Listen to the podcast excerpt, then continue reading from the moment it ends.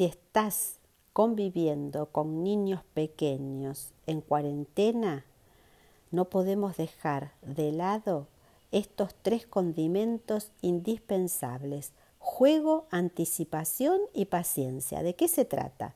Juego. Convertir hábitos en juegos divertidos es la clave para relacionarnos con un niño pequeño, sencillamente porque no es amigo de órdenes ni sermones, pero es un entusiasta inagotable a la hora de jugar. Entonces resulta muy fácil usar su capacidad de juego para introducir nuestro hábito.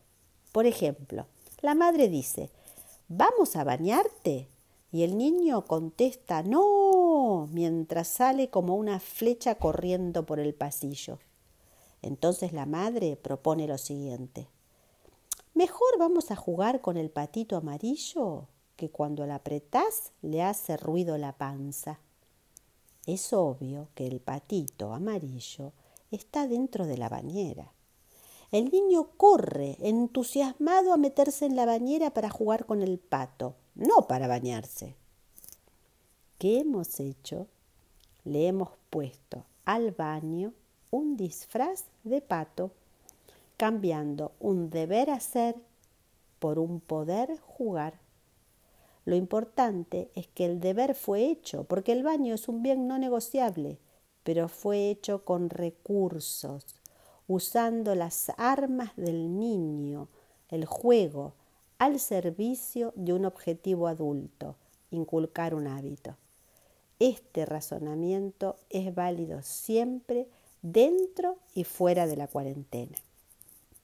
Dos, hablamos de anticipación. ¿A qué me refiero? La exigencia con niños pequeños es que la escena que armamos en general dura poco, ya que caduca rápido porque se cansa y necesita un cambio de escenario. Por eso será bueno anticiparnos dentro nuestro para saber que luego de estar un rato apilando bloques concentradamente, necesitará moverse, correr o saltar para descargar su enorme energía.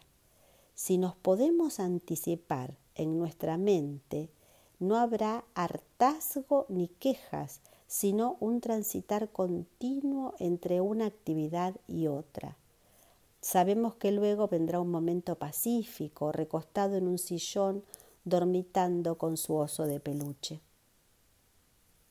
Paciencia, tercer ingrediente indispensable, siempre y aún más potenciada en esta cuarentena. Qué gran dosis de paciencia necesitaremos. La cuarentena convoca todas nuestras virtudes.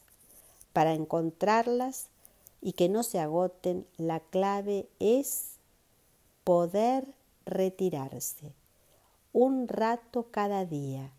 De hecho, ya hay parejas que han armado un ritmo que les asegura tiempo libre de niños, por una o dos horas a cada uno. Esto es clave para que nuestro surtidor no se vacíe y se agote y que pueda reciclar nuestras fuerzas para volver al ruedo enriquecidas, más descansadas y con más recursos. Juntos derribaremos la corona al virus. Juntos lo destronaremos y cada familia se coronará a sí misma victoriosa por haber salido justamente, gloriosamente positivos de un tiempo de adversidad.